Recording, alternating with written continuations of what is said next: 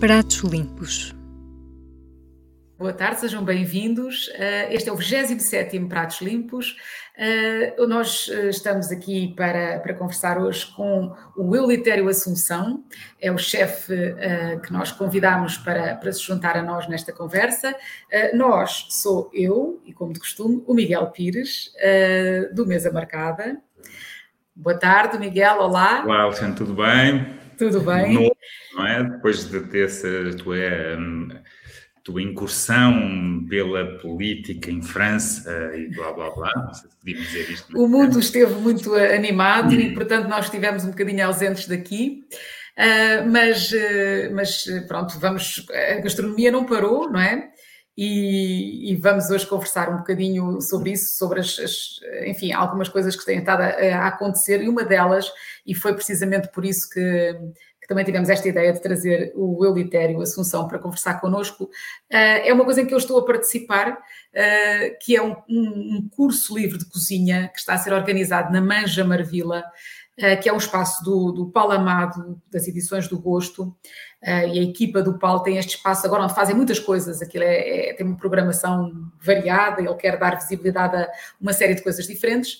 Uh, e, e, este curso acontece uma vez por mês e chama-se Curso Livre de Cozinha, junta uma série de gente à volta da ideia da cozinha, das influências africanas, da cozinha africana, de, desta nossa ligação mal conhecida e mal explorada com a cozinha de vários países africanos. Uhum. Um, e foi nesse, nesse espaço, precisamente numa dessas uh, sessões do curso livre, que eu conheci o Auditério um, e que achámos que era boa ideia, se calhar, conversarmos um bocadinho sobre este assunto. Mas eu, antes de convidarmos o Eutério a juntar-se a nós, perguntava-te o que é que tu uh, achas deste tema que começa a estar cada vez mais presente. Eu acho que, por exemplo, nos Estados Unidos, e há, uhum. há uma das pessoas que está envolvida neste projeto do curso livre de cozinha, que é a Margot. Uh, a Margot tem precisamente um trabalho grande desenvolvido nos Estados Unidos. Ela mora em Boston e, e é colaboradora de revistas, entre, entre, as quais a Cuisine Noir, enfim, que puxam muito por esta, por esta questão uh, da afirmação, da identidade, da visibilidade de uma, de uma cozinha de origem africana. E o que é que tu pensas sobre isto? Olha, obviamente que já era a altura também de, de, do tema, não é? Nós temos sempre aquela história de portugueses suaves, não há racismo, não há isto, não há aquilo. Uh, somos sempre aqueles, não é? O povo branco, enfim. E, mas de facto, uh, há, muito, há, muitas coisas que são um pouco incompreensíveis. É verdade que lá fora, nos Estados Unidos, quer dizer, isto é um movimento que eu diria que pode partir, parte lá de fora, uh, de, de, ter toda uma cozinha, toda uma área também na gastronomia mais inclusiva, que vem de outros dos movimentos sociais em relação a outras áreas também. E uh, no, no, no, caso dos Estados Unidos, por exemplo, um prémio que seja, que se qualquer prémio mundial ou não, ele é completamente escrutinado. Por exemplo, eu lembro, sempre que eu leio no Twitter sobre o 50 Best, vem sempre a questão do uh, um prémio que é atribuído sobretudo a homens brancos e, e, e, por aí além, e raramente há, a questão das mulheres, que eu, bom, pode entrar aqui um pouco também no tema, e depois a questão, de, obviamente, das etnias, ou neste caso, muito associado mesmo, uh, agora às vezes não, você não sabe se pode dizer negros ou bom, aos, aos afrodescendentes. No caso do, do, do, dos Estados Unidos, uh, tem vindo a haver algum trabalho na, na, na sua inclusão. Em, em, Portugal, quer dizer, tem, temos uma, uma, uma parte da, da população uh, africana, de portugueses africanos, ou africanos que, que, estão cá, uns nasceram, outros vieram, e, e de facto parece que um, havia, há lugar na, na, nas cozinhas para africanos na copa ou na, na cozinha, se for a cozinheira, num restaurante mais, mais, tradicional, ou num restaurante, eventualmente, há uma, creio que há uma ligação maior à cozinha, por exemplo, cabo-verdiana ou uma outra coisa angolana. Havia uns restaurantes aqui no bairro Alto, uns legais, outros menos legais basicamente era assim uma espécie de, acho que até há um gosto específico por esse tipo de cozinha, mas era sempre assim umas coisas meio, meio underground, ou nos, nos próprios bairros, um pouco mais na periferia, ou mesmo no centro, no centro de Lisboa, mas alguém que, mas falta um pouquinho dessa representação também numa cozinha, diria, mais, mais um, mais de alta cozinha, não é? Se, se, se, uh, não, não é? Por que não? Uh, não só a presença de mais afrodescendentes, como também uh, su, das suas cozinhas, ou das cozinhas destas áreas. Temos isso, por exemplo, essa influência de outras antigas colónias portuguesas, por exemplo, como Goa, não é? que está muito bem representado e temos pessoas que adoram esse tipo de cozinha, o Nuno Mendes sempre a falar da, da cozinha goesa. Quando vamos falar das cozinhas uh, de origem africana, temos sempre, uh, parece que não, não existe muito essa representação, embora em, mesmo já tenhamos dois ou três uh, chefes que começam, acho eu ainda de uma forma muito tímida, a aparecer. Eh, por isso, obviamente, que este tema teria que. É muito interessante eh, trazê-lo e é muito interessante essa, essa, essa série de, de debates e de, de, aprendizagem com as cozinhas que está a ser feita na Manja com, com o Paulo Amado. Com... É, não, é, é, muito interessante porque nós, de facto, aquilo, o, a ideia do curso, uh, ele chama-se curso, mas na verdade é uma coisa muito informal em que as pessoas uh, participam, mas todas elas são, como diz o Paulo, alunos e professores. Portanto, as pessoas eh, vão aprender, mas também vão ensinar. Cada um contribui com aquilo que puder contribuir dentro do que sabe fazer, que não tem que ser necessariamente cozinha. Há pessoas que vão falar, uh, fazer uh, apresentações mais históricas, mais contextualizar as coisas de alguma maneira, ou uh, o que lhes der na cabeça. Podem, acho eu, cantar, dançar, o que quiserem, mas vão sendo apresentados vários projetos que eu, por exemplo, não conhecia, muitos deles, e portanto tenho vindo a conhecer coisas.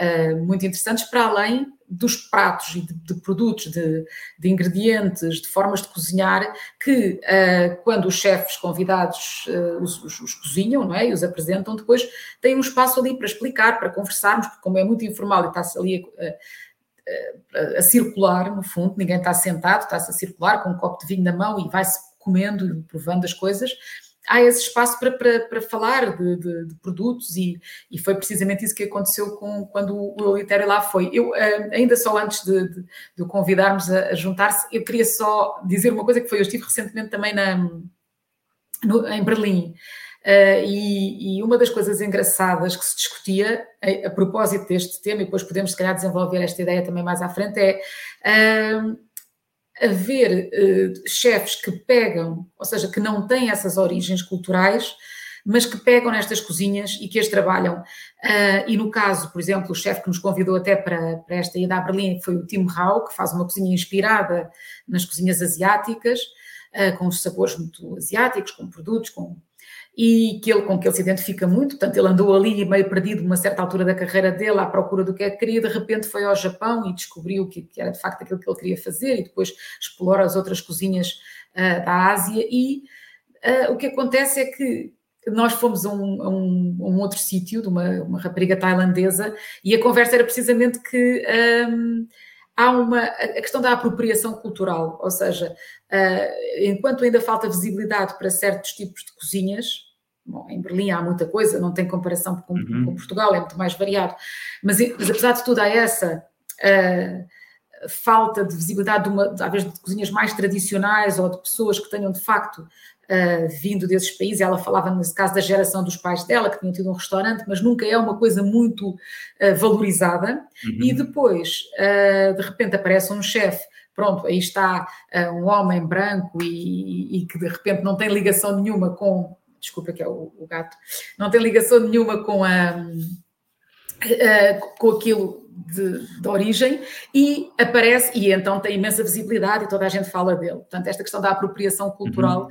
Uh, que eu não sei, tenho aqui um bocadinho é, mixed feelings em eu relação tenho sempre alguma dificuldade em falar às vezes nesses temas, uh, uh, porque a maior parte das vezes eu estou do lado dos supostos privilegiados, não é? Tipo, quando há, supostamente, quando há toda a atenção em Lisboa e que o Porto se queixa, eu não consigo ver às vezes tal, é, é, de, dessa, da mesma maneira, porque sou de Lisboa, quando há a questão também homem-mulher, porque sou homem, às vezes tenho alguma dificuldade.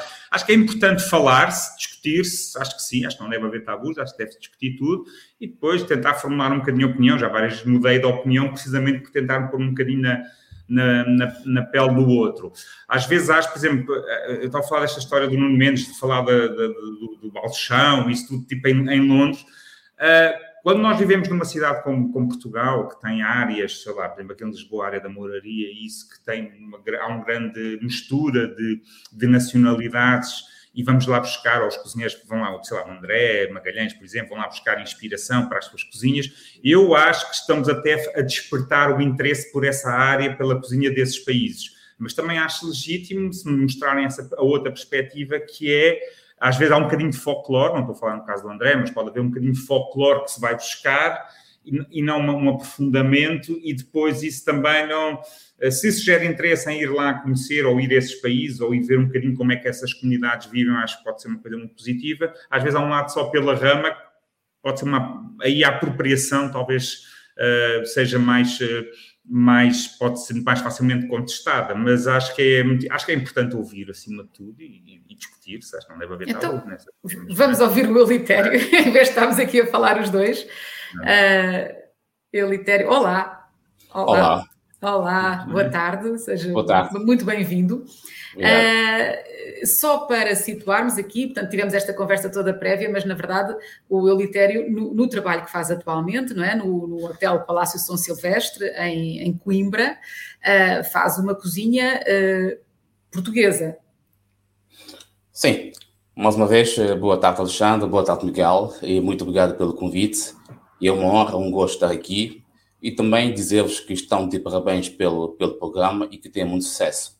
Uh, de facto, a cozinha que, que eu faço ali no, no Palácio é uma cozinha portuguesa, trabalho com os produtos uh, nacionais, vamos à busca uh, dos produtos de região e também pegamos nos pratos tradicionais de Portugal, damos sempre o nosso toque, não é? como eu digo, eu sou um falso português, tenho algum conhecimento, obviamente, da cultura gastronómica de Portugal, mas não sou de tudo uh, um português de raiz, não é? Pelo que uh, tenho estado a fazer um, um, esforço enorme a estudar as receitas uh, da cozinha tradicional portuguesa para que eu possa integrar-se cada vez mais e conhecer melhor a cozinha portuguesa. E tenho tido sucesso, penso eu, não é? Pelo feedback dos clientes. temos tido os clientes nacionais e também de de fora de Portugal, que gosta imenso daquilo que nós estamos a fazer uh, lá no Palácio. Qual é, qual é que diria que é o seu prato mais emblemático, um exemplo de um prato uh, da sua carta que seja mais, mais procurado, mais elogiado? Uh, neste momento, eu, aliás, vou, vou falar de um, de um prato que, que de facto vale a pena falar, que é uh, o prato que eu fiz, que, que eu ganhei a revolta de bacalhau na categoria restaurante em 2019. Uh, ah, fiz uh, um bacalhau da Noruega, confitado, e com o puré de xícharo, uh, na qual também acompanhei com uma esfera das ovas de bacalhau uh, panado com, com farinha de leitão e também uma, uma espuma de lima e de coentro. Aqui eu peguei no xícharo, por quê? Porque no xícharo é uma leguminosa que já ficou no esquecimento e fiz com que fiz com que destacasse um bocado, não é? Peguei num produto que já estava no esquecimento e trabalhei e dei o sabor. Uh, normalmente esse produto na cozinha portuguesa eles têm a tendência de, por exemplo, fazer um puré mais com casca, não é? Uhum. E eu o que é que eu fiz? Teria casca, fez com que a textura ficasse uh, um pouco mais leve e felizmente eh, foi um sucesso. Uh, neste momento, na carta, nós temos alguns pratos. Uh, vou, vou falar então de, também de bacalhau, um bacalhau que eu, que eu faço, digamos que é uma chanfana de bacalhau, porque também sabe que Coimbra, não é? Vila Nova de Poiares e essa zona toda é a zona de chanfana, cabra, mas nesse caso estou a falar de, de bacalhau. Então uhum. faço, faço, faço o bacalhau em vinho tinto e, e, e acompanho com, com, com feijão uh, papo de rola, que também é um feijão que está também, já esteve na via de, de extinção, neste momento estão a trabalhar para poder uh, ter mais desse produto no mercado, porque realmente é muito difícil achar aquele feijão e, e temos tido sucesso. Ok. O, Luther, o... nasceu em, em São Tomé, não é? Mas veio para, fez parte da a sua a escolaridade e a parte fez a maior parte em, em, em Portugal, é, é isso? Ou, ou... Sim, eu, eu cheguei aqui em Portugal em 2009. Aliás, eu hum. vi num intercâmbio, uh, vim fazer um, um estágio e não era para ficar, e eu optei por ficar. Na verdade, esse processo todo também passei algumas dificuldades. Eu comecei, comecei na cozinha profissional em 2010. Uh, fui trabalhar num restaurante antigo Estelice, em Coimbra. Que idade é que tinha? Uh, 24 anos. Okay. E neste momento tenho 37. Hum. Uh, trabalhei ali um ano e meio e queria, queria fazer gestão de recurso humano, só que o meu chefe, o Diego Sociloto, na altura, disse-me que aquilo que ele, que ele viu em mim, ele acha que é um desperdício de talento de um cozinheiro e que eu teria que ir para a escola de hotelaria fazer o curso. E eu segui o conselho dele, e eu penso que eu fiz bem.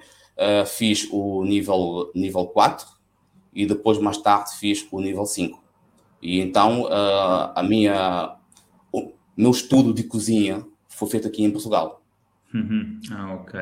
Mas, Mas uh, lá, lá, na Manja, quando, quando fez a sua apresentação, falou muito do, do da sua experiência de infância, não é? Da, da, relação com os sabores de São Tomé, com, com a comunidade, essa vida de comunidade. Uh, eu ia lhe pedir só, ah, não é para repetir exatamente o que disse, mas para nos fazer um bocadinho esse retrato do que é que foi essa sua infância e o que é que eram essas comidas da, da sua infância, esses sabores. Um, vou falar assim da minha infância e é, um, é uma conversa que eu, que eu gosto de ter e gosto de ter essa conversa principalmente com mais novos, ok? Porque as pessoas perceberem que um, aquilo que foi o nosso passado não pode influenciar o nosso futuro. A minha infância foi um bocado difícil. Infelizmente, os meus pais uh, separaram-se quando eu estava com os meus 4 anos de idade, não é? E como é natural, vocês sabem, vocês conhecem também um pouco da cultura africana, sabem que normalmente quando isso acontece, os filhos é que sofrem, e eu fui viver com, com a minha avó né? fui ver com a minha avó e sabemos que na África uh, as famílias são numerosas e também a vida não é difícil. E naquele seio uh, da família, uh, dos tios, das tias, dos primos, é, é muito agitado. E sem dizer que, que somos uma família de, de muito trabalho, eu basicamente posso dizer que eu não tive infância, comecei a trabalhar um, muito cedo. Eu, com 8, 9 anos de idade, eu pessoalmente já fazia o meu, o meu part-time, ok? Um, por exemplo, eu levantava de manhã cedo, mas quando digo de manhã, estou a dizer de madrugada ainda escuro, muitas vezes com, com chuva, um, com lama, com vento, ia apanhar manga, ainda escurinho. Eu apanhava manga, uh, guardava, ia para a escola, e quando eu voltasse à tarde, ia vender essa manga para poder pegar esse dinheiro, para poder comprar os meus cadernos, a minha roupa, não é? é por mais que, que éramos um, uma família eh, de muito trabalho, o dia não chegava, uhum. não é? E eu, um, um, neto naquele meio, tinha também que, que virar e, e também eh, contribuir ativamente no trabalho da família. E foi ali também que, que eu também uh, comecei a cozinhar, certamente que eu tinha que meter a mão na massa. A minha avó fazia andim, fazia, uh, fazia o óleo de palma nesse caso, fazia farinha de mandioca, uh, fazia comidas uh, calulu e zaquente para ir vender na praia para os pescadores, não é? E eu fui ali que, que eu tive a, o contato com, com a cozinha. E eu lembro que cerca de 8, 9 anos de idade, o, o meu a minha avó saiu, toda a gente saiu, não é? E eu fiquei sozinho em casa com o meu primo mais novo. Eu decidi fazer uh, um tacho de arroz, porque eu estava com fome, também queria ir para a escola. E não é que o arroz queimou. O meu primeiro prato a ser confessionado queimou. E ainda levei, levei, ouvi muita coisa, não é? Eles não gostaram disso, mas foi, foi uma tentativa falhada. E, e também dizer que são, são, é uma realidade que que afeta imenso. Eu, por exemplo, não é? Eu, por exemplo, vocês sabem perfeitamente que, que 1 de junho na África uh, uh, para as crianças é um dia muito especial, basicamente é um ano resumido num dia. Eu cheguei a ponto de ir para 1 de junho descalço, sujo e sem comida, não é? Um, isto marca-me.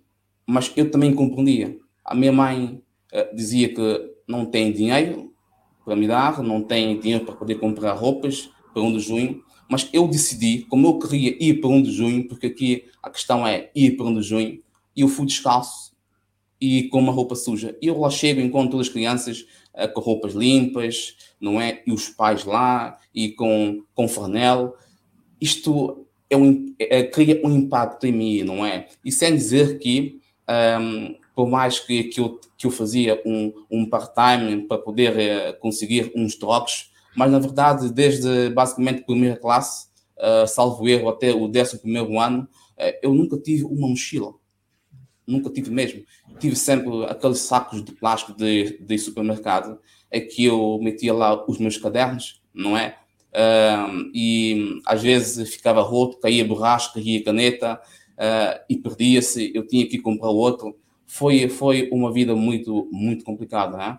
Uh, eu digo isso para, as, para os jovens perceberem que uh, nós temos que fazer por nós, independentemente das decisões que os nossos pais tomam, uh, as pessoas responsáveis por nós tomam, nós temos que ser responsáveis por nós. Assim, quando chegamos a uma idade adulta, nós temos que tomar as boas decisões, porque são, são, são, são as, as, as decisões que nós to, tomamos é, é, que vai ser aquilo que nós seremos no, no futuro, não é?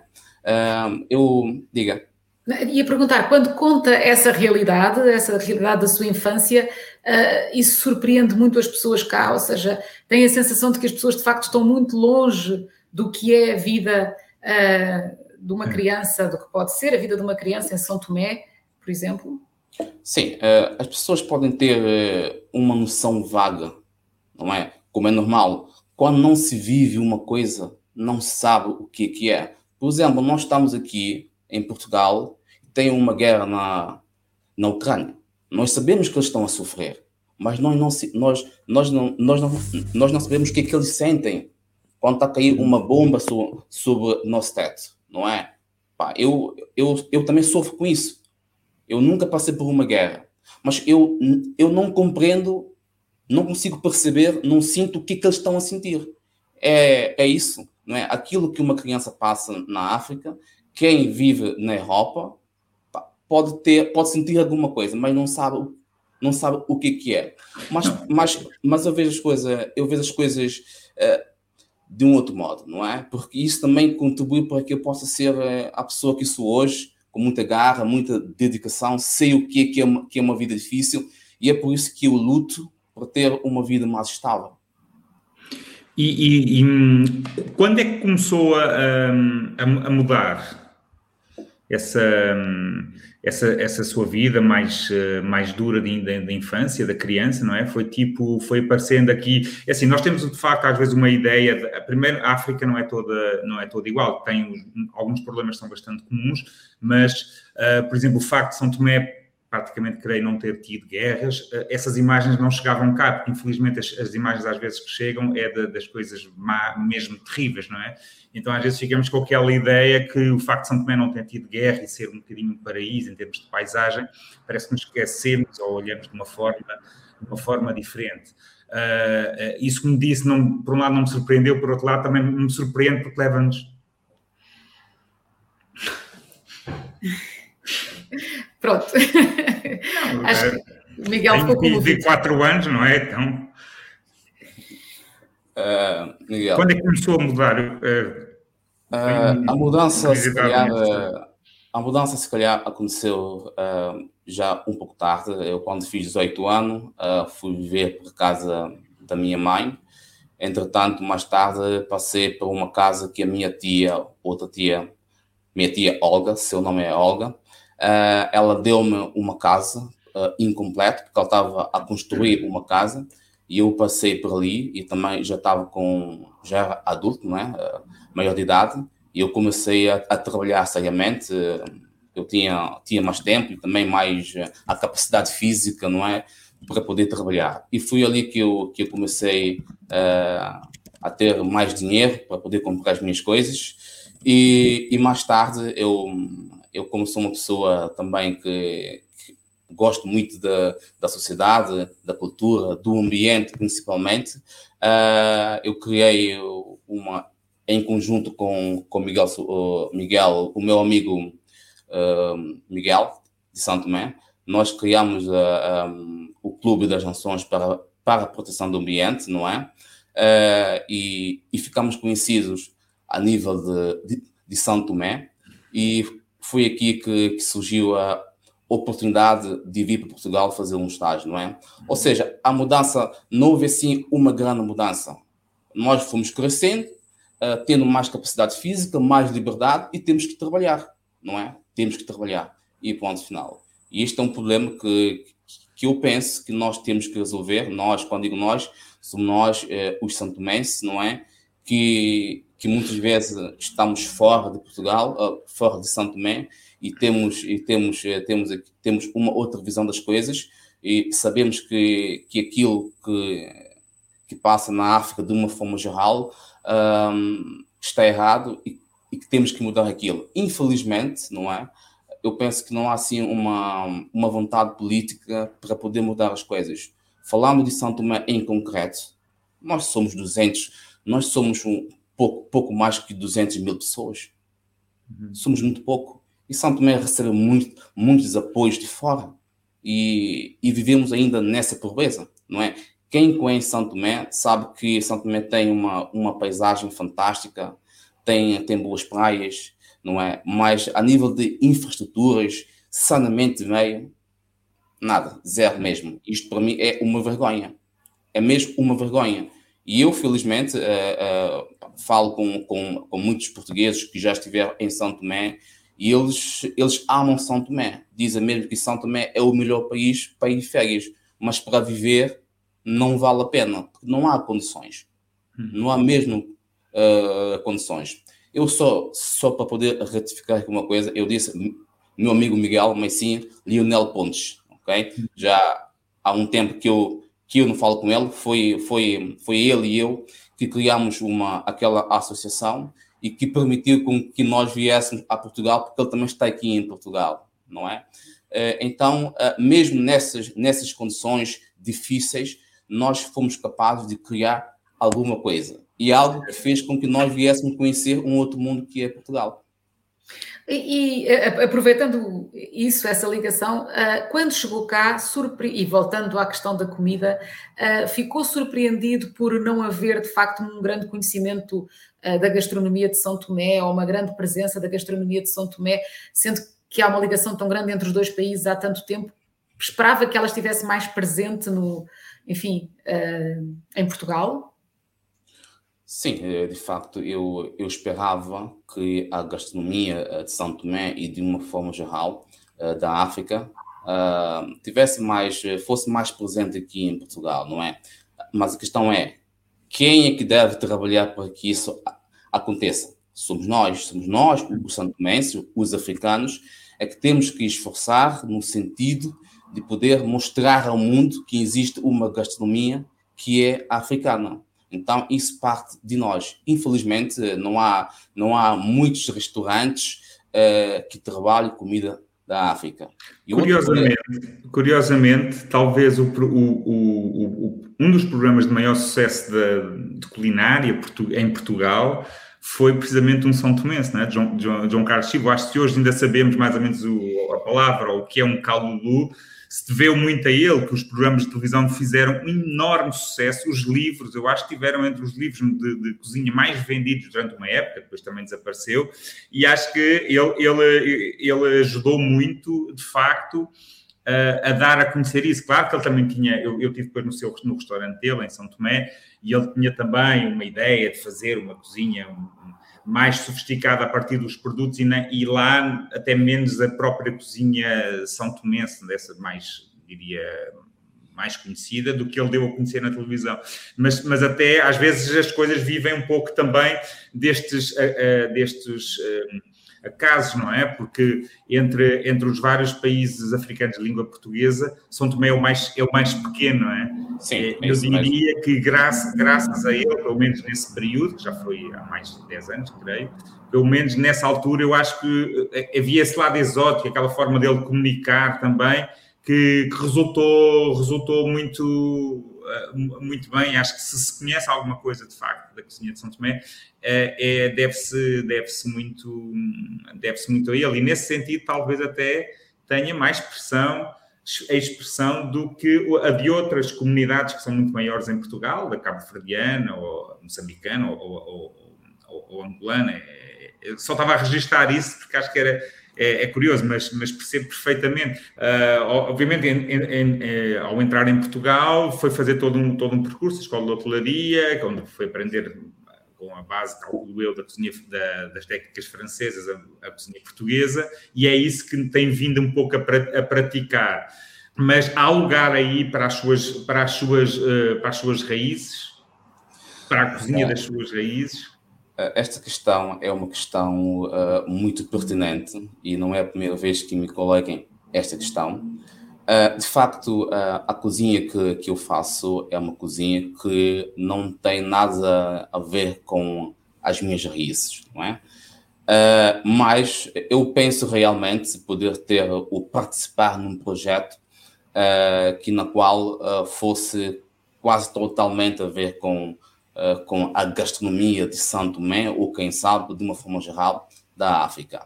Uh, mais uma vez, uh, falando do, do concurso de revolta de bacalhau, em 2018, por exemplo, eu fiz um prato uh, que, também, que levou os toques da cozinha da minha raiz, não é? Eu fiz, um, fiz mais uma vez bacalhau com, com puré de, de feijão, feijão preto, mas fiz uma caldeirada, uma caldeirada também de bacalhau que levou o, o óleo de coco e gengibre não é? Uhum. Uh, e isso tinha a ver também com a minha raiz. Uh, mas são. É muito raro eu fazer um prato de São Tomé. E eu fico, fico também grato pelo, pelo convite que o Paulo Amado fez-me há uns meses de poder fazer parte uh, de um projeto que eu penso que vamos falar mais à frente, do curso livre de cozinha. Foi a primeira vez que, de facto, em Portugal, eu fiz um prato de São Tomé, que foi Calulu foi a primeira vez em 13 anos que estou aqui em Portugal e cerca de 12 anos a trabalhar na cozinha profissional. Foi a primeira vez que eu fiz um prato de São Tomé. E conscientemente eu penso que, sendo um santomense, sendo um, um jovem cozinheiro e, e não ter é, feito mais vezes é, a cozinha de São Tomé, eu penso que é um erro. Eu penso que é uma mas, coisa. Hum. Mas, por exemplo, no no, no percurso, no, no, percurso dos restaurantes por onde, por onde passou, não havia um interesse por parte ou, dos colegas ou do, dos donos ou em faz lá um prato. Às vezes é mais, eu sei que é mais na comida do pessoal do que propriamente algo que depois se coloca num restaurante, mas nem sequer havia esse, esse, essa curiosidade. Uh, ou havia, mas não era o suficiente para poder passar um toque disto ou daquilo para, para a carta? Havia sim, havia pedidos para fazer, mas na verdade, um, como eu não vivo ou não vivia em Lisboa, não é? Hum. E sabe que para ter os produtos eh, para fazer esses pratos ah. Eh, de São Tomé tinha que ser os, os produtos que viessem de São Tomé. Hum. E em Lisboa vende-se em alguns sítios, mas eu também não sei onde comprá-los. Uh, foi, foi uma, uma das razões que fez com que eu nunca fiz antes não é? E mesmo aquele cálculo que eu, que eu fiz, eu tinha que, que pedir produtos a outras pessoas que vivessem eh, em Lisboa para poder eh, trazer os produtos, como eu vi até Coimbra, era muito, foi muito difícil. E por isso foi, é, é, é muito complicado conseguir fazer uma cozinha é, em Portugal com, com os produtos da África. E eu, principalmente, defendo que é, para ser uma cozinha da África, uh, tem que ser feito com os produtos, todos eles da África, e, se for possível, até água. No momento em que nós tiramos a água uh, dessa receita e metemos a água, digamos, eh, de Portugal, deixa de ser uma cozinha africana e passa a ser uma cozinha com alguma interferência. Mas a verdade, estou a ser muito, muito radical com isso, não é? Nós temos também que nos adaptar e, e tentar pegar uns produtos que, que não faziam parte da receita original e tentar fazer alguma coisa, porque aqui a intenção, se calhar, é, é, é só mostrar às pessoas que, é, é, que, que existe esse prato que é daquele país e por aí fora. diria que antes de se começar a fazer uma cozinha mais criativa uh, sobre, uh, sobre, sobre as, as, cozinhas dos vários países africanos, será importante haver um passo prévio de, de, de dar a conhecer os originais, uh, ou seja, o que é que é um caldo original para depois as pessoas poderem perceber o trabalho criativo que se possa vir a fazer sobre ele, é, é isso? É sim, é isso mesmo.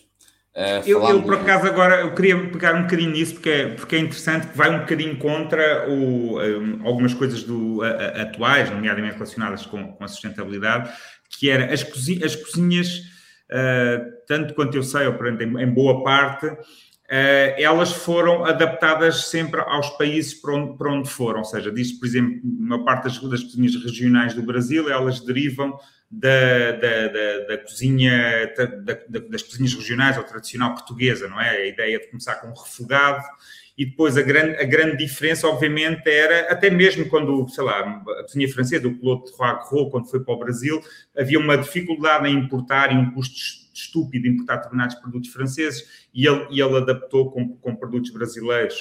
Uh, eu, eu, eu tenho uma ideia vaga, posso estar a dizer um disparate, que o caso, por exemplo, do, do Calulu uh, é algo também que parte um pouco quase como uma caldeirada, só que obviamente não se vai usar o azeite, vai-se usar o dendê, porque é o, é o, óleo é o óleo comum e local, mesmo se passa no, no, no, no Brasil, ou a farinha de mandioca. Quer dizer, no fundo, a adaptação, a, moa, a, a, a moamba ou a cachupa, não é? São, a cachupa é quase tipo uma feijoada, só que é o milho mais do que o feijão.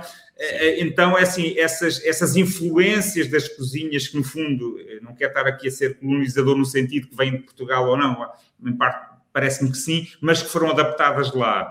Uh, ao virem para cá, eu acho que, na minha opinião, não sei se não é o essencial que deve vir, sim, vamos fazer com dendê, porque senão, de repente, se pomos o azeite, já vira uma outra coisa mesmo, não é? é mas trazer aquilo que realmente, Exatamente, aquilo que realmente faz a diferença. Não sei se faz sentido estar a trazer uh, ou seja, por exemplo, os japoneses têm uma coisa, se for ver bem o japonês, que é talvez das cozinhas mais, mais puras, mais, mais precisas, uh, eu acho que nenhum japonês iria trazer, por exemplo, o peixe ou algo do género, mas há coisas que são fundamentais, não é? Tipo, se puder uma boa soja, uma boa, o, o, o wasabi, isso tudo são aquelas coisas que depois vão dar a identidade e fazer a diferença, mas, mas não necessariamente trazer um robalo do Japão faz sentido quando há um robalo de qualidade idêntica cá. Uh, mas eu, eu, entendo esse lado da água, por exemplo.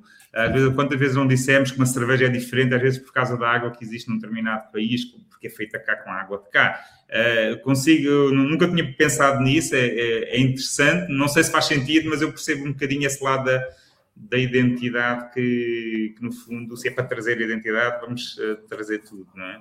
Então, mas já agora posso perguntar-lhe, uh, Eulitério, no Calulu que fez, uh, na Manja, o que é que era absolutamente insubstituível, que tinha que ser mesmo de São Tomé? Que produtos é que não podiam ser substituídos? Uh, para ser sincero, aquele calulu que, que nós fizemos, não é? por exemplo, a, a folha mosquito, que é um aromático, tinha que ser. Não há outra opção para aquilo. Não há nada que nós possamos usar para poder uh, substituir. Claro. E eu, uh, nós, por exemplo, Calulu original de São Tomé leva mais de 10 folhas, 10 ervas diferentes. E, e, e esse que nós fizemos, uh, salvo erro, só houve duas ervas originais e mais uh, as folhas, uh, as couves de caldo verde. E o calulu não leva essas couves de caldo verde, o caldo verde, não leva. E, uhum. e, eu no começo, quando quando estava a provar uh, o calulu, eu dizia para a minha colega também que lá estava, isso não me sabe calulu. isso não me é. sabe calulu, não é? Porque eu desde pequeno, não é? é comi calulu até 24 anos de idade e sei perfeitamente o que é um calulu. Isso não sabia calulu, porque de facto uh, leva muitas ervas e na verdade grande parte delas eu não sei nome, mas o mosquito, o mosquito, aquele aromático e também o, o awesome, o pau-pimenta, estes três uh, não tem nenhum produto aqui em Portugal que nós possamos usar para poder uh, su, uh, substituí-los. Não é, é como estar a fazer um arroz de marisco em Itália e pôr manjericão em vez de coentros no final. não, eu, eu, eu por acaso, falando a propósito do que o Miguel dizia há pouco, eu, eu acho que seria importante realmente antes de começarmos a adaptar e tal, ok, eu sei que a realidade depois impõe-se e há coisas facto não é sustentável estar a trazer, etc. Mas para se perceber o que é um prato, acho que é fundamental ter pelo menos a experiência de comer uma vez, exatamente como ele é feito com tudo. Claro, ah, claro. Uh, não é? Porque claro. depois a partir daí percebemos uh, as transformações e é super, é super interessante até que, que elas possam acontecer. Uh, agora, o original, de facto, não, comple é completamente, né? completamente, completamente. É. Quer dizer, às vezes as cozinhas de determinados países elas alteraram-se por causa das comunidades que foram para esses países e não encontraram os, os originais e viram outra coisa, não é? Uh... E, por exemplo, falando de calu, mais uma vez, o calulu é um prato que leva cerca de 4 a 6 horas para fazer. Uh, e em fogo de, de lenha, não é? Em São Tomé. E aqui em Portugal, uh, como o gás, ou aqui na Europa, como o gás é caro, hum. não é? Não, uh, em casa é difícil uh, ter as condições para um tacho ficar assim tão tanto tempo no, no lume. E as pessoas agora têm estado a triturar, a triturar as ervas para poder processar mais depressa. Isto é uma adaptação que estão a fazer.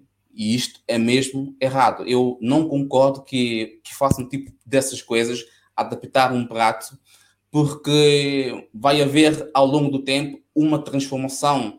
Não sei se é uma evolução, mas eu penso que, que vai ser um problema, porque vamos deixar de comer o calulu ou um prato qualquer como ela realmente deveria ser. E o conselho que duas pessoas que, que queiram de facto comer um prato eh, tradicional de qualquer país da África, que vá para lá vai, passar, vai para esse país e também contribua para o crescimento do mesmo, não é? E tenha também uma experiência gastronómica e assim faz muito mais sentido. Uh, e como veem, eu, eu defendo mesmo que aquilo que é tradicional tem que ser feito de uma forma tradicional e ponto final. E eu, se eu, eu como sou um cozinheiro mais focado para, para aquilo que é a cozinha moderna, se eu tiver que fazer um calulu mesmo original se calhar tenho que pedir a minha mãe para fazer. Nós, nós temos que ser sinceros, não é? Eh, eu não sou aquele profissional para fazer um, um calulu como deve ser eh, de São Tomé. Se calhar vou ter que pedir à minha mãe, ou à minha tia, ou à minha avó, porque obviamente são, são as pessoas mais qualificadas para fazer um calulu como deve ser. E Mas, falando e... também. Diga. Sim, sim, peço desculpa. Eh, não, termina, termina. E também falando aqui, de, nós falamos eh, de poucos restaurantes de, da cozinha africana aqui em Portugal. Uh, há, pouco, há, poucos, há poucos, poucos restaurantes, porque também, se calhar, não há muita procura. Eu, por exemplo, há, há três anos houve um, um restaurante de, de, cozinha africana aqui em Coimbra. Teve que fechar. Teve que fechar por quê? Porque não houve procura.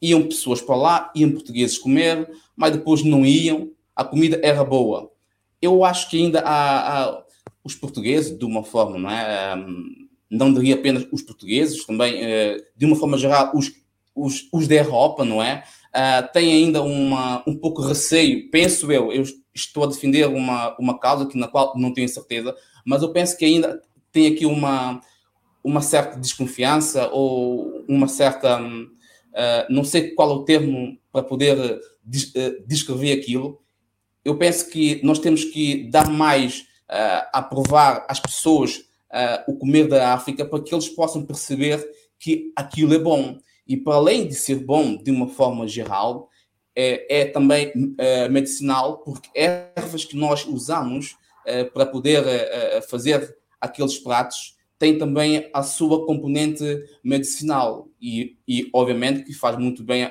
ao nosso corpo, não é? E, mas, mas como, é que veria, como é que veria esse processo? Ou seja, nós há pouco no início estávamos a falar de, do exemplo americano, em que há uma afirmação bastante, um, bastante uh, com, com, muito orgulho, não é? Das, das, origens e, portanto, quer dizer, há uma série de iniciativas, de, de enfim, até de publicações ligadas à cozinha, uh, que eles chamam cozinha negra, não é? As cozinhas de origem uh, negra. Um, cá, como é que veria esse processo? Ou seja, nós demos aqui o exemplo do que o Paulo Amado está a fazer na Manja, que é, uma, é, é um pontapé de saída para, para este debate, e precisamente estamos aqui por causa, por causa disso, não é? As coisas vão, vão depois enfim, tendo um efeito de bola de neve que vai, vai, vai continuando, um, eu não sei como é que veria uh, essa organização, como é, como é que se poderia mostrar mais essas cozinhas de origem africana aos portugueses? O que é que era preciso fazer? Uh, ontem eu, eu estive na Manja e de facto já foi dito pelo Napoleão Valente, que também foi um dos convidados uh, para poder fazer um tacho ontem. Eu penso que nós estamos no bom caminho. Foi dito que, que vamos criar um menu uh, mais, digamos, mais trabalhado com os produtos uh, da África. Ou seja, estamos a começar. ok? O Paulo Amado abriu-nos as portas, não é? Mostrou-nos que isto é possível e agora cabe a nós uh, dar passos à frente, não é? Então, eu e o Napoleão o Ciabra e mais outros, desse, outros, outros elementos desse curso, vamos começar a, a fazer jantares com temas dos pratos da África e nessa fase inicial vai ser apenas em Lisboa. E eu penso que é um, que é um bom começo e cabe realmente levarmos aquilo para frente e tentar uh, fazer mais vezes em diferentes cantos de Portugal porque Portugal não é só Lisboa, não é? E, e, penso que, que é um assunto que realmente vale a pena eh, esforçar no sentido e mostrar ao mundo que existe uma gastronomia que é Portugal, uh, que é da África, nesse caso, não é? Quando, é? quando, é? que vão, quando é que pensam começar? Não tem ainda uma data concreta, mas que eu saiba, segundo o Valente, depois não cheguei de falar mais sobre ele, com ele, já há um espaço, mas ainda não há data. E nesse verão que se vizinha, eu penso que vai ser um bocado difícil, não é? Também por causa uh, da, da realidade em que nós vivemos. Nós, no ramo da restauração, uh, não temos uh, muitos cozinheiros na cozinha e nós estamos a entrar numa fase em que temos muito trabalho. Mas eu penso que a partir do outono, vamos sim, vamos realizar jantares desse, dessa natureza com, com os pratos da África.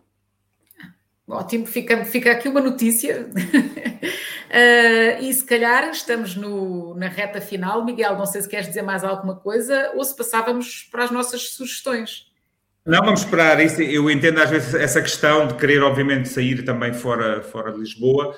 Às vezes as coisas funcionam melhor cá, porque também é uma questão de massa crítica, não é? Há, mais gente, e havendo mais gente, há mais gente também para, para há coisas mais experimentais ou coisas um bocadinho mais, mais, eh, mais eh, nas margens, no sentido de serem para, para, ainda para poucas pessoas. E depois, com o crescimento, eu acho que é mais fácil levá-las um, a outras partes do país. Mas vamos, acho que sim, acho que vamos esperar. Eu acho que nós estamos quase a acabar. Eu gostava só de perguntar ainda ao Litério se, se como é que ele se vê no, no, no futuro, se, é, uh, se esse futuro passa por regressar a São Tomé, que, como sabemos, tem havido alguns projetos interessantes são tomenses, nomeadamente não só em São Tomé, como também na, na, na Ilha do Príncipe, que começa a atrair uh, um, um, um, tipo de turismo também ligado até às questões do ambiente e que até agora muitas vezes têm sido chefes portugueses ou chefes uh, italianos ou de outros países que têm ido e, e se sente essa vontade de regressar e aí sim poder fazer um bocadinho de uma cozinha também internacional, mas talvez mostrar a, eh, a cozinha do seu próprio país para os muitos estrangeiros que lá vão, uma cozinha talvez se calhar feita com material, com com os próprios ingredientes de lá e com sua, o seu conhecimento de, de, de, de cozinha, de cozinheiro mesmo, é? de formação. É, passa por aí o seu futuro ou para já não é alguém que pense? Eu penso que esta questão é da mais eh, a mais difícil desta conversa porque porque é uma luta que eu tenho dentro de mim uh, já há muito tempo que eu uh, não sei se uh, se irei para São Tomé ou se vou continuar cá na Europa, não é? Mas na verdade já, já recebi duas vezes proposta para regressar para São Tomé para poder trabalhar nos resorts no, no Príncipe. Eu recusei, não é? Porque eu penso que, que eu ainda tenho que crescer um bocado, tenho que, tenho que uh, realizar mais coisas aqui em Portugal, porque eu de facto tenho alguns sonhos algumas coisas que eu quero atingir aqui em Portugal. E esses sonhos não vou dizer o que, que é, para já, quem sabe no futuro. a partir daí é que eu irei pensar se irei Santo Meu ou não. Entretanto, estou a ver a possibilidade, a menos, de poder fazer a consultoria em São Tomé. Isto sim é possível, mas regressar definitivamente, uh, assumir um projeto, estar lá o tempo integral, uh, eu penso que para já não é possível.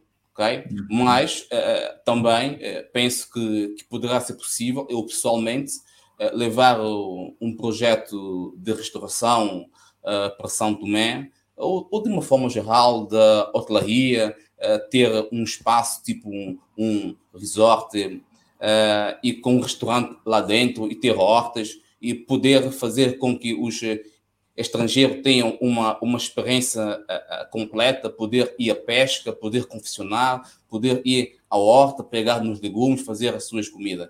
E eu penso nisso, penso numa coisa grande.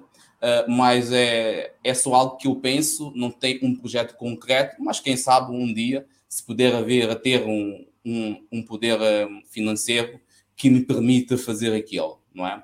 Mas Santo Tomé é a minha terra e certamente que se calhar um dia vou acabar mesmo por regressar e, e fazer uh, coisas dessas que eu acabei de referir. Bom, mas para já vamos aproveitar que o Elitério está cá e vamos continuar a, descobrir a cozinha, não só uh, que ele faz em Coimbra, no Hotel Palácio São Silvestre, como a que uh, promete vir a fazer agora neste projeto com, com, outros, com outros chefes de origem africana. Uh, entretanto, temos que terminar, vamos passar só para a rubrica final. hoje há, amanhã não sabemos, que são as nossas sugestões.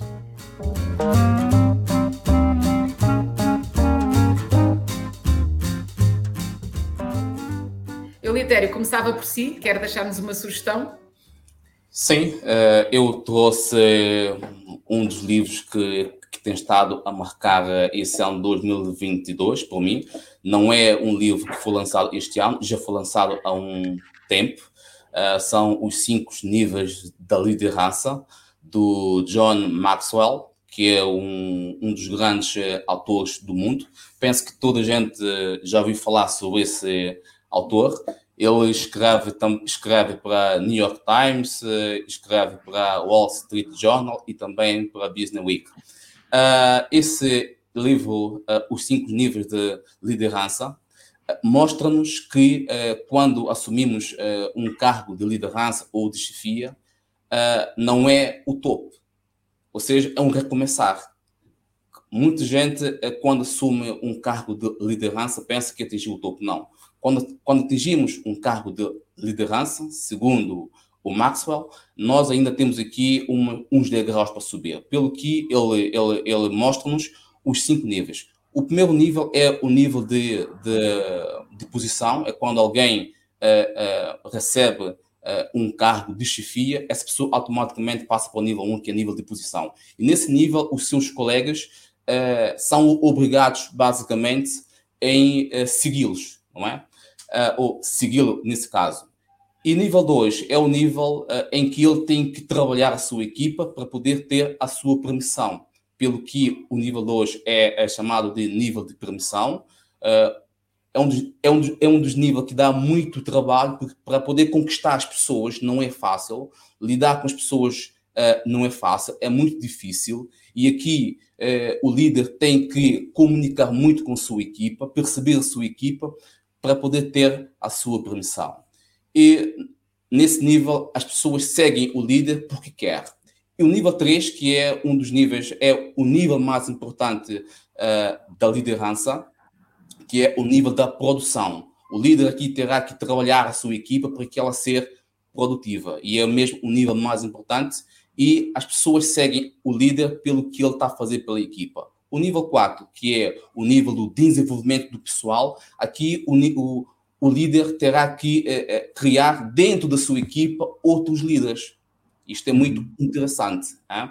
E as pessoas seguem o líder pelo que ele está a fazer pelas pessoas, por elas, não é? e o nível 5, que é o, o pináculo, que é o nível mais alto. E aqui o líder tem que eh, ter na sua equipa outro líder do nível 4, não é? Ou seja, ele já está a preparar supostamente a sua sucessão. E por isso o meu conselho é que quem tenha um cargo de liderança, eh, que leia esse livro e muitos outros, e muitos outros livros desse autor que também fala muito sobre a liderança. E ele explica as coisas passo a passo de um jeito que até uma criança consegue perceber, não é? E uma das frases que mais me marca nesse livro, que realmente fez um clique, ele diz que existe dois tipos de pessoas. Umas que vivem do seu potencial e outras que vivem do seu desempenho, não é? Ele diz aqui que as pessoas que vivem do seu desempenho vai muito mais além do que as pessoas que vivem do seu uh, potencial. E é por isso que no meu dia a dia eu vivo do meu uh, desempenho, trabalho imenso para poder conseguir as coisas que eu sempre sonho. Muito bem. Obrigada. Muito bem. Uh, eu vou ser muito rápida na minha sugestão, porque uh, já falei aqui assim há pouco deste projeto. É um projeto, uh, eu tive como disse, em Berlim, e fomos conhecer vários projetos muito interessantes, hei de escrever sobre isso em breve na, na Fugas, mas este que tem precisamente este lado de ligação a uma, a uma cozinha de origem é o The Panda Noodle, tem à frente a Deng Kamlau, que é, uh, que é esta, esta senhora uh, que criou este espaço para fazer cozinhas da Tailândia e também da China, porque são as duas origens dela, embora de facto ela seja sobretudo tailandesa de origem materna. O pai era chinês, mas ela pouco ou nada conviveu com ele, portanto, a busca da cozinha chinesa é um bocado uma, enfim, uma tentativa, uma, um, percurso que ela própria está a fazer. A cozinha tailandesa dela é fantástica, chama-se, volto a dizer, The Pandal Noodle, em Berlim, e vale muito, muito a pena porque estes pratos são deliciosos e foi absolutamente, foi assim uma das experiências mais interessantes.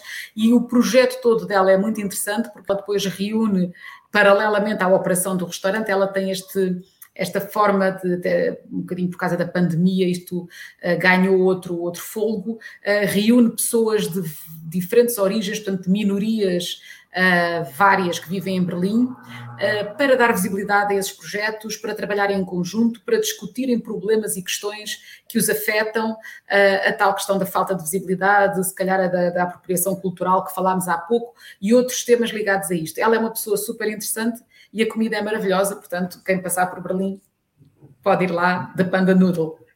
Miguel? Muito bem. Olha, como, como sabes, eu, eu, uh, eu nestes, últimos, uh, nestes últimos anos voltei a retomar um interesse que sempre tive pelo, pelo vinho e, nomeadamente, por uns vinhos uh, mais produtores mais, mais desalinhados. E entre, entre os vários, as várias influências e os vários livros, eu encontrei, uh, ou também aproveitei numa viagem aos Estados Unidos, uh, ainda sou muito old school, que é tentar comprar os livros nos lugares, mesmo que eles estejam disponíveis em Portugal, então, e este também está, eu acho que podem, podem colocar aí, não é? Acho que temos aí uma imagem, mas pronto, é o da Sommelier Atlas of Taste, é um livro do, do sommelier uh, Rajat Parr, junto com o, com o jornalista Jordan McKay. Uh, o Rajat Parr esteve cá em Portugal há, um, há, uns dois anos, é um tipo muito engraçado, ele, era, ele é, hoje em dia ele é um grande comunicador e formador, ele trabalhou muito em restaurantes, sinceramente não, e é também produtor, hoje não sei se ainda trabalha uh, no dia a dia nos restaurantes, eu creio que não. E este livro é muito interessante porque ele de facto uh, ele não é para o, só para o sommelier, acho que na verdade acho que muitos sommeliers o deveriam ler, mas não é só para ele, mas também para o aficionado do, dos vinhos, nomeadamente de, pronto, regiões mais específicas. O livro aborda sobretudo França, tem um pouco de França, Itália, um pouco da Áustria e Alemanha uh, e um pouquinho de Espanha, mas é sobretudo França. E França, de facto, é, uma, é, um, é um país vinícola mais importante e, e, o mais complexo também. E isso é muito interessante, quando entramos às vezes na Borgonha, qual é a diferença entre o Macon, Village, Maconel, enfim, Bono, uma coisa assim do género. Uh, e está tudo muito bem explicado, é, é, é muito bem uh, uh, dividido, fala muito da opinião, fala dos produtores, claro que é sempre muito na perspectiva dele, mas eu sou daquelas pessoas que acredita muito na curadoria e não em coisas universais e sem, e sem opinião. Uh, e por isso é, o livro está em inglês, uh, é preciso dominar a língua, mas depois é, uma, é, muito bom para ajudar a descodificar certas coisas que parecem muito confusas e que ele torna, acho, uh, muito mais fáceis, nomeadamente a distinção entre sub-regiões, entre vinhas em determinadas áreas, e depois dá as suas opiniões sobre e, os, e os seus produtores e os seus vinhos preferidos de cada uma destas sub-regiões. Aconselho vivamente para quem se interessa pelo, sobretudo para quem se interessa pelo tema, que esteja, esteja na restauração ou não. Ok, obrigada. Uh, pronto, chegamos ao fim. Eu queria só uh, agradecer ao Elitério mais uma vez ter estado connosco. Fico muito contente por saber que este projeto lançado pela Manja e pelo Paulo Amado, que vai continuar e que vai uh, materializar-se nessas refeições em que vamos ter a possibilidade de, de descobrir melhor a cozinha africana. Um, e queria também dizer a quem nos está a ouvir que este Uh, Pratos Limpos será o último desta série. Nós uh, vamos fazer aqui uma pausa, vamos uh, para, para, enfim, temos viagens, temos férias, temos várias coisas, portanto achámos que este era um momento, se calhar, de, de, fazer aqui uma pausa, até para repensar talvez o formato com que voltaremos depois a partir de, enfim, após as férias, setembro, uh, portanto, uh, estejam atentos, vamos dando notícias e podem sempre rever todos os anteriores, quer os tenham visto, quer não os tenham visto. Uh, eles são sempre disponíveis no site, no, no, no site do público. será um prazer. Ou também no YouTube e também nos podcasts, não é? Exatamente. Há muita gente que ouve em podcast, nós estamos aqui a falar com imagem. eu, eu, adoro ouvir podcast, coloco os headphones e faço outra coisa e e pronto, não vemos cara, as vossas caras larocas, mas, mas é outra forma de facto de ouvir. E... Uh, por isso, continuem connosco, fiquem a ouvir-nos aí ao longo do, do verão, nós estaremos de regresso depois. Obrigada, uh, despedimos então, Elitério, mais uma vez, muito obrigada. Obrigado, boa sorte para os projetos todos. Exato, e ficamos Miguel... a aguardar esse projeto, esse tal projeto, ok. Tá e... bem, obrigado. Até próxima. Adeus a todos. Até à próxima. Obrigada.